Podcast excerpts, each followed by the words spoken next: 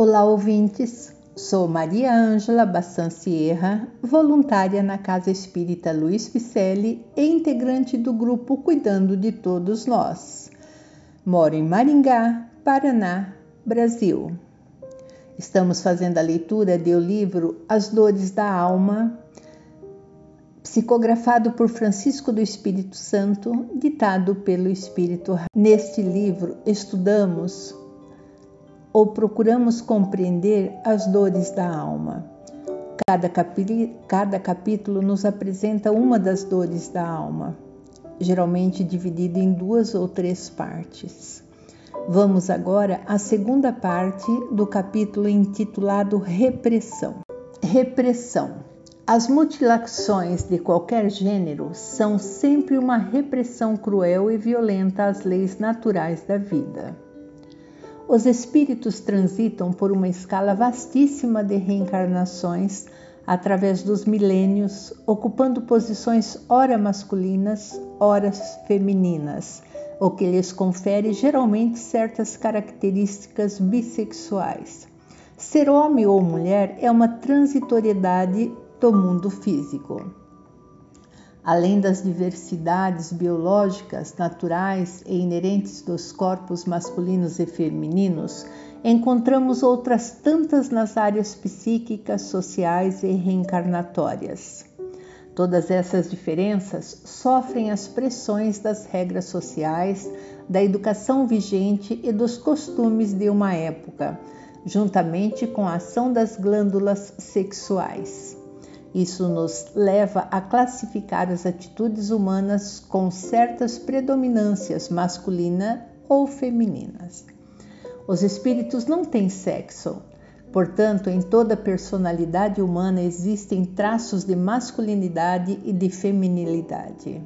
Isso não quer dizer que uma mulher com traços masculinos seja anormal mas sim que existem aspectos sexuais típicos e diferentes em cada criatura. Dessa forma, cada ser se distingue por determinadas peculiaridades no mundo afetivo e por isso a tendência emocional da criatura muitas vezes difere e independe de sua morfologia orgânica. Na infância, os pais se encarregam de transmitir às crianças as primeiras noções sobre sexualidade, mas nem sempre guiam seus filhos para um bom entendimento das faculdades genésicas. Em muitas ocasiões, fixam preconceitos na mente infantil, os quais mais tarde gerarão diversos desequilíbrios da libido. As religiões ortodoxas e controladoras atribuem ao sexo uma proibição divina.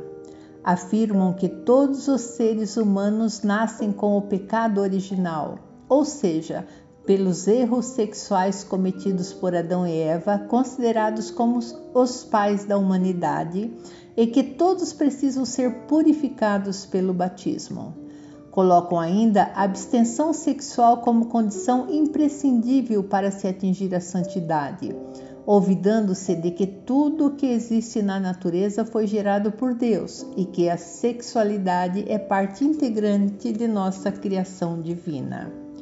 Adultos imaturos, do ponto de vista espiritual, reprimem os impulsos sexuais nas crianças, atribuindo malícia ou precocidade por desconhecerem que as energias sexuais são forças criativas inerentes aos seres humanos e importantíssimas para seu desenvolvimento psicoemocional. Desconhecem ainda que somente pequena parte dessa energia age na atividade sexual propriamente dita. O restante dessa força criativa se generaliza nas manifestações das atividades sociais, intelectuais, físicas, emocionais e espirituais do indivíduo. Ao inibirem um setor, estão comprometendo o todo, quer dizer, os seres humanos não funcionam por partes separadas, mas num processo de interdependência. Não podemos tocar num elemento sem afetarmos todo o crescimento psicológico em evolução que se deve pensar das mutilações operadas no corpo do homem? A Deus não pode agradar o que seja inútil e o que for nocivo lhe será sempre desagradável. Deus só é sensível aos sentimentos que elevam para ele a alma.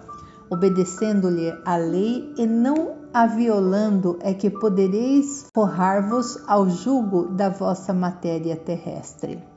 A energia sexual pode trazer satisfações tanto nas atividades afetivas e emocionais, quanto em quaisquer das atividades intelectuais, espirituais e orgânicas, proporcionando ao indivíduo uma sensação de bem-estar e facilitando sua criatividade.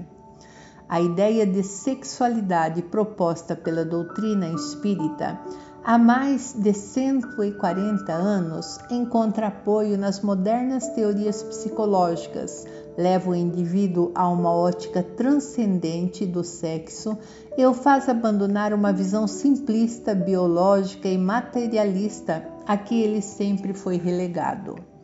Entendemos por mutilação não somente a privação ou a destruição visível de partes do nosso corpo, mas também a ocorrida de forma imperceptível, oculta ou velada.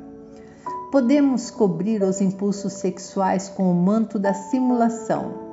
Substituímos-los por outros, inventamos desculpas e álibis convincentes para ocultá-los de nós mesmos e de outros. Porém, eles não desaparecem. As mutilações de qualquer gênero são sempre uma repressão, cruel e violenta às leis naturais da vida. No entanto, todos nós somos convocados a planejar uma vida sexual equilibrada. A abstenção imposta gera desequilíbrio, mas a educação, aliada ao controle e à responsabilidade, será sempre a meta segura para o emprego respeitável e nobre das forças sexuais. Essa segunda parte do capítulo intitulado Repreensão traz a pergunta 725 que trata sobre as mutilações. Que se deve pensar das mutilações operadas no corpo do homem ou dos animais? A que propósito semelhante questão? Ainda uma vez, inquiri sempre vós mesmos se é útil aquilo que se aquilo de que porventura se trate a Deus não pode agradar o que seja inútil, e o que for nocivo lhe será sempre desagradável. Porque ficais sabendo, Deus só é sensível aos sentimentos que elevam para ele a alma, obedecendo-lhe a lei e não a violando, é que podereis forrar-lhes ao jugo da vossa matéria terrestre. Esta segunda parte do capítulo sobre repressão ele trata sobre as mutilações e o capítulo todo trabalha as questões da sexualidade, é, apresentando-nos uma forma diferente de ver o sexo não apenas como o desejo carnal, mas sim para muito além disso e trazendo a positividade da energia e da sexualidade.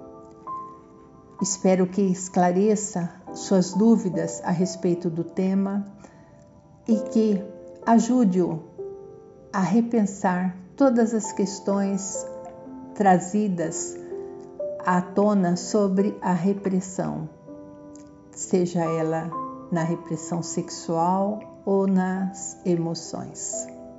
Agradecemos a sua presença e esperamos que você goste e mande um alô nas nossas redes sociais do Facebook, do Instagram, com o nome Celpe Pselli.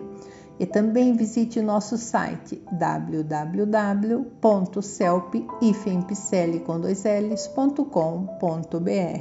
Até o próximo!